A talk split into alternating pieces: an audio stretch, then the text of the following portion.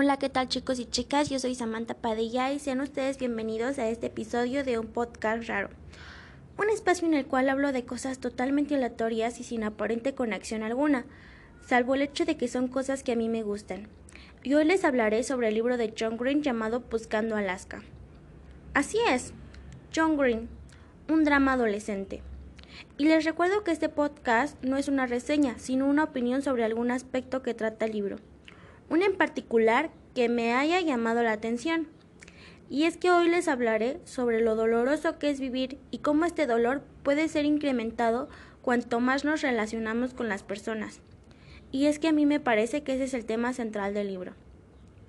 ¿Cómo presenta esta idea John Green en su libro? Bueno, pues el personaje central de la novela es un chico llamado Miles, que estudia en un internado, porque está buscando un gran quizás. Algo así como eso que le va a dar sentido a su vida y que no ha podido encontrar en su antigua escuela preparatoria. Al vivir en ese internado logra por fin tener verdaderos amigos, que son sus compañeros de clase, los cuales se llaman Chip, Alaska, Takumi y Lara. Y es a través de la convivencia con estos amigos suyos que comienza a vivir asombrosas experiencias que nunca se hubiera imaginado. Desde luego con la convivencia viene el drama un drama que no vivía de manera semejante en su anterior escuela, porque no tenía amigos. Ahora lejos de la comodidad que le brinda su vida poco social, Miles descubre que cuando te toca relacionarte con el mundo vas a tener que sufrir, y sufrir mucho. También descubrir que el dolor de este mundo a veces puede ser insoportable. El dolor es un problema enorme para la vida de Miles y sus amigos. Incluso en su clase de religión deberá entregar una tarea, pues debe redactar un ensayo relacionado con el problema del dolor. Y es que entre las múltiples opciones que pudiéramos mencionar para dar respuesta a este problema del dolor, John Green, en la voz de sus personajes, nos da dos opciones. La primera opción es salir de este laberinto que es la vida mediante el suicidio y la segunda es permanecer en el laberinto y aprender a vivir con lo agridulce que es. Ahora mismo les presento cómo es que estas dos respuestas conviven en el libro, pues Miles por primera vez en su vida tiene amigos, está enamorado, está viviendo su sexualidad, fuma y bebe. Está teniendo el sueño húmedo de todo adolescente y le está sacando jugo a la vida. El problema, el problema es que a la par de todas las experiencias que pudiéramos catalogar de gozo, también tiene pleitos con sus amigos. Defrauda a la chica que le gusta y tiene que aprender a vivir con la dolorosa posibilidad de haber evitado la muerte de Alaska y no haberlo hecho. Esto último lo consume por completo, lo destroza interiormente. Y a quien le pasara esto es un peso terrible en la conciencia. Este peso afecta a Mels y desde luego también afecta la forma en que se relaciona con sus otros cuatro amigos. Este problema también afecta a Alaska, dado que cuando era muy pequeña pudo probablemente evitar la muerte de su madre, así que Alaska vive desde su niñez con ese terrible peso en sus hombros. Esta parte de la novela son las páginas más oscuras del libro. Ahora que Mels conoce uno de los sinsabores de la vida, como es la muerte, siente el insoportable peso de lo que significa vivir. Al leer el libro yo comencé a indagar y descubrí que este peso había llevado a algunos filósofos a declarar que la mejor solución para no sufrir más era la muerte, por lo que el suicidio se veía como una opción bastante aceptable. Pero la contraparte de esta forma de pensar sobre todo en el lado de la filosofía cristiana, hacía ver que si bien se sufre en esta vida, también que no todo es sufrimiento, y que el amor hace que valga la pena vivir, y si es el amor de Dios, con mayor razón.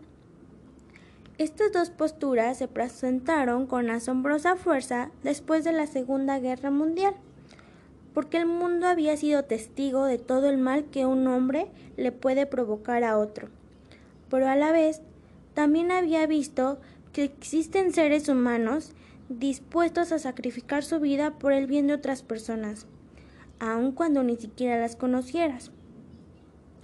La guerra vino a demostrar lo peor y lo mejor del ser humano. Obviamente, la reflexión sobre el sentido de la vida iba a ser un tema central después de la guerra. Ahora saco a colación este último aspecto religioso que a veces es tocado en las páginas del libro. Miles tiene una materia sobre religión y debe escribir un ensayo final.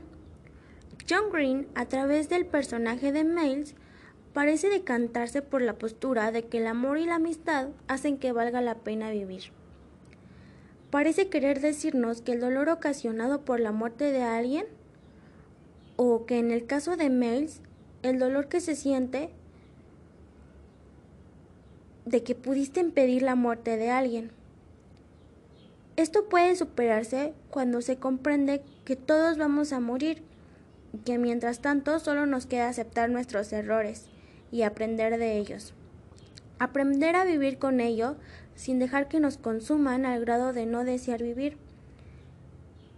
Y si esto es con la presencia de amigos y familiares, es mucho mejor y mucho más fácil. Las religiones desde la perspectiva de John Green intentan explicar la vida y la muerte y dar una esperanza para ambas, porque se necesita esperanzas para afrontarlas. Mills comienza a sentirse vivo precisamente cuando consigue amigos. El amor te hace sentir vivo. La amistad te hace sentir vivo. El dolor te hace sentir vivo. La culpa, la ebriedad, la tristeza, la alegría, el suspenso y la hora de hacer travesuras. Todas estas cosas te hacen sentir bien mientras estamos en este laberinto que es la vida. No podemos elegir qué nos va a suceder, pero sí podemos elegir quién nos va a acompañar. Aunque suene salida fácil, diría que Mails entendió que con amigos las alegrías se multiplican y las penas se dividen.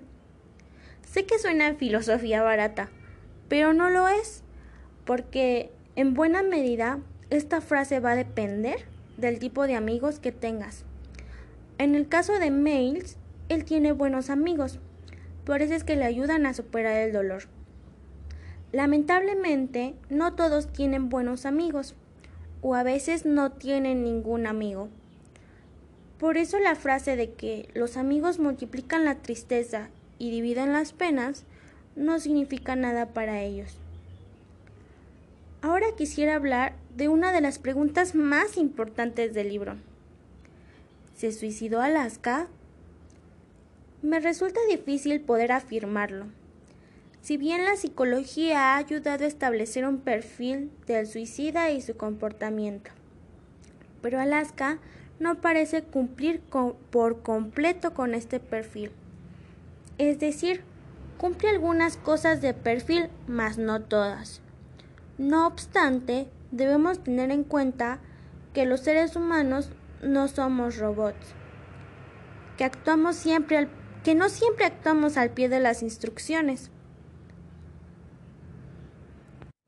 También no siempre actuamos de acuerdo a los perfiles psicológicos por lo que por muy disparada que se pueda ver la idea, tal vez sí se suicidó. Y resulta vital responder a esta pregunta porque esa sería la segunda forma en la que John Green, a través del personaje de Alaska, no responde a cómo resolver el problema del dolor. Derechito y rápido, sin dudar y sin lamentar lo que se deja atrás. Si este laberinto que es la vida no tiene sentido alguno, lo mejor es abandonarlo lo más pronto posible. De modo que tal vez esa fue la respuesta de Alaska. Suicidarse. Y desconozco si John Green respondió a esto. El libro me gustó.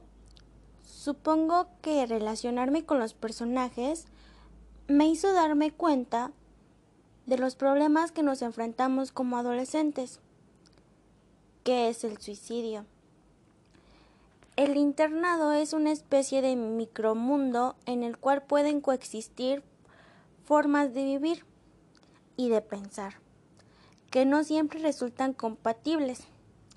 Ahora bien, he tenido problemas pero nunca han sido tan fuertes como para considerar la idea del suicidio. Eso sí, he convivido con personas que han intentado suicidarse, y sin juzgarles, sigo conviviendo con ellos. Y francamente, me desarma el hecho de saber que el suicidio es un tema que me sobrepasa. No para hablar de él, sino para hablar con alguien que ha intentado suicidarse. Desde mi vida cómoda me resulta fácil decir que vale la pena vivir, pero jamás intento imponer mi visión del mundo a otra persona. Como sea, si acaso alguno de ustedes que me escuchan llega a sentir el deseo de suicidarse, los invito a buscar ayuda. Los invito a buscar esperanza y aferrarse a las cosas buenas que pueden tener en la vida. Por lo pronto, hasta aquí el episodio de hoy. También les digo que pueden enviar sus comentarios y sugerencias a mis redes sociales. Les deseo un buen día y hasta la próxima.